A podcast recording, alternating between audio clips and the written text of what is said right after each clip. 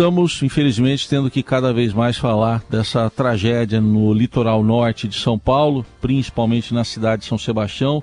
Neste Jornal Eldorado, você já ouviu entrevistas exclusivas sobre o assunto. Agora há pouco eh, falamos com a Fernanda Carbonelli, que é diretora da, de uma ONG que atua no litoral norte e que foi ali um, um, primeiro socorro, até porque havia muita dificuldade de chegar à Barra do Saí, ainda há essa dificuldade, e essa ONG atendeu moradores e recebeu lá 35 corpos que já foram removidos para o Instituto Médico Legal de São Sebastião.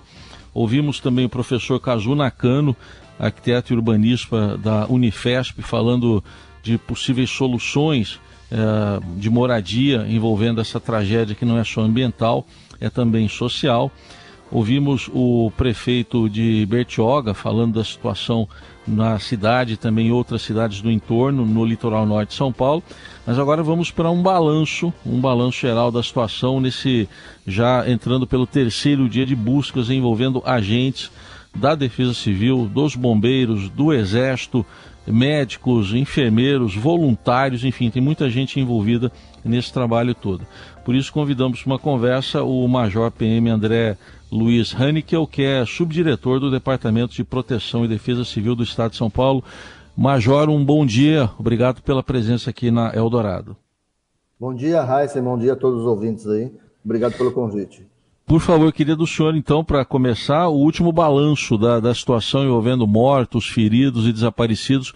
Quais são os últimos dados que o senhor dispõe? Bom, é, ontem, ontem os, os, trabalhos avançaram um pouco mais. Né? No primeiro dia, nós tivemos dificuldade porque é, o acesso ainda havia muitas interdições, né? muita queda de barreira. Então, no primeiro dia, o tempo também não ajudou, estava um tempo nublado, é, um tempo chuvoso, e isso aí dificultava até as aeronaves aí fazerem um, um sobrevoo mais pontual em alguns locais. É, ontem o tempo ajudou mais, é, conseguimos aí avançar bastante em, em alguns pontos, é, liberar bastante as vias. É, ainda temos esses pontos ainda que estão é, isolados ainda, né? Semi-isolados, porque nós conseguimos chegar com a aeronave, né? Pelo menos. É, na Barra do Saí ontem foi conseguido, conseguimos aí uma abertura né, terrestre, é, com muita dificuldade, mas por onde a gente conseguiu introduzir mais profissionais de busca, né, equipamento, bem como também retirar pessoas que estavam ali desabrigadas, né? Então isso aí foi um ponto bem positivo. É, Chegaram-se um aporte maior de, de aeronaves, tanto da Polícia Militar como do Exército, para fazer o transporte de, de, de, materiais e de profissionais, de técnicos, é, é, e também é, de outras áreas, não só de busca. Ontem conseguiu restabelecer fornecimento de água em Maresias. Do final da tarde ele estava em Boiçucanga para tentar restabelecer também. A comunicação, parcialmente aí com muita dificuldade também ainda está sendo, está sendo restabelecida, assim como também a análise dos profissionais para ver a questão da energia elétrica. Então, é, a, houve aí o resgate de mais alguns corpos, né? hoje a gente totaliza é, nessa ocorrência aí, né, na região toda 40 óbitos, né? um em, um em Ubatuba e 39 aí, é, em São Sebastião. Temos 21 feridos também que foram resgatados aí em São Sebastião. É, aí, a, a, devagarzinho, nós vamos conseguindo acessar, né? É, porque é uma, é uma atividade, é uma, uma gestão é, de uma crise, ela é muito complexa. Né? Nós temos aí, um, como você mesmo disse, um pool de profissionais, né? bombeiros, policiais militares, defesa civil, exército, marinha, é, temos aí agentes de defesa civil, é, guarda civil, é, guarda civis aí dos municípios, é, polícia civil, polícia técnico-científica trabalhando incessantemente para identificar os corpos, a polícia civil para fazer os registros necessários. Então é, um, é, é uma gama de atividades e muitas vezes a gente fica aí, é, é, fica muitas vezes envolto aí pensando mais no resgate, né? Mas se você uhum. olhar de forma mais macro, é, você vê o tanto de pessoas que atuam e de forma muito importante. Você mesmo falou agora aí, né, né, da ONG, né, atuando, né? Isso aí é fundamental. Igual, por exemplo, nós temos é, as pessoas que fazem a triagem do, das doações, né, a, a separação é, das roupas que eles chegam doando, a distribuição do, do alimento, de medicação, de água. Então, tem essas pessoas que tem as pessoas que limpam os ambientes, é, tem as pessoas que estão cozinhando, é, então, é, tem, tem as pessoas que estão acolhendo. Então, são tantas pessoas, a gente tem que dar tão valor assim, porque é, são atividades multidisciplinares, né? Sim. É, é, é um grande pool de ações. Para você ter uma ideia, agora nós estamos aí no Fundo Social de São Paulo, ele está recebendo doações aqui na capital. É, então está tendo um grande aporte. O brasileiro é solícito, né? o brasileiro é voluntarioso. Sim. Então está recebendo bastante aporte de materiais, né? E, e aí tem aquela dificuldade para transporte. Então a Defesa Civil está fazendo o transporte né, desses materiais para chegar até onde é, é, preciso.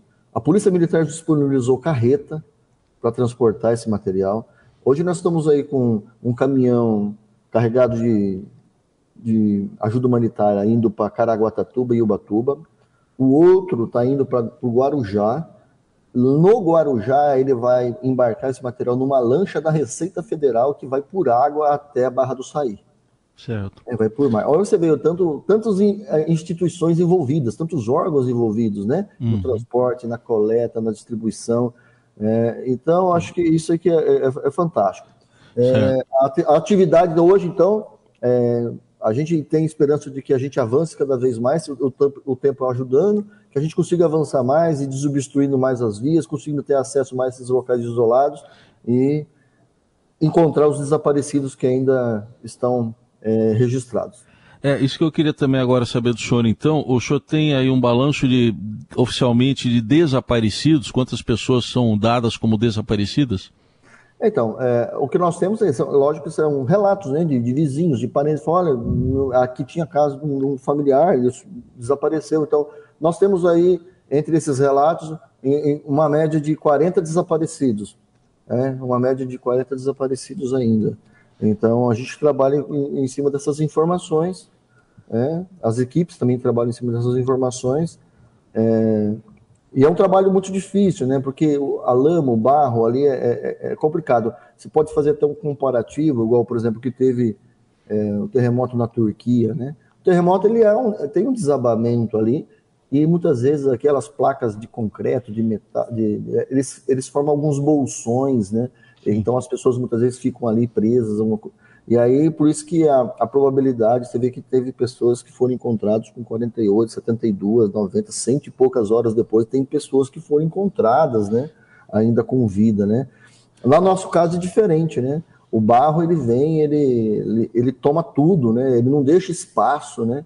é muito mais difícil você, a probabilidade de encontrar sobreviventes é, é, é muito, é, é, é muito mais baixo do que num evento como na, na Turquia.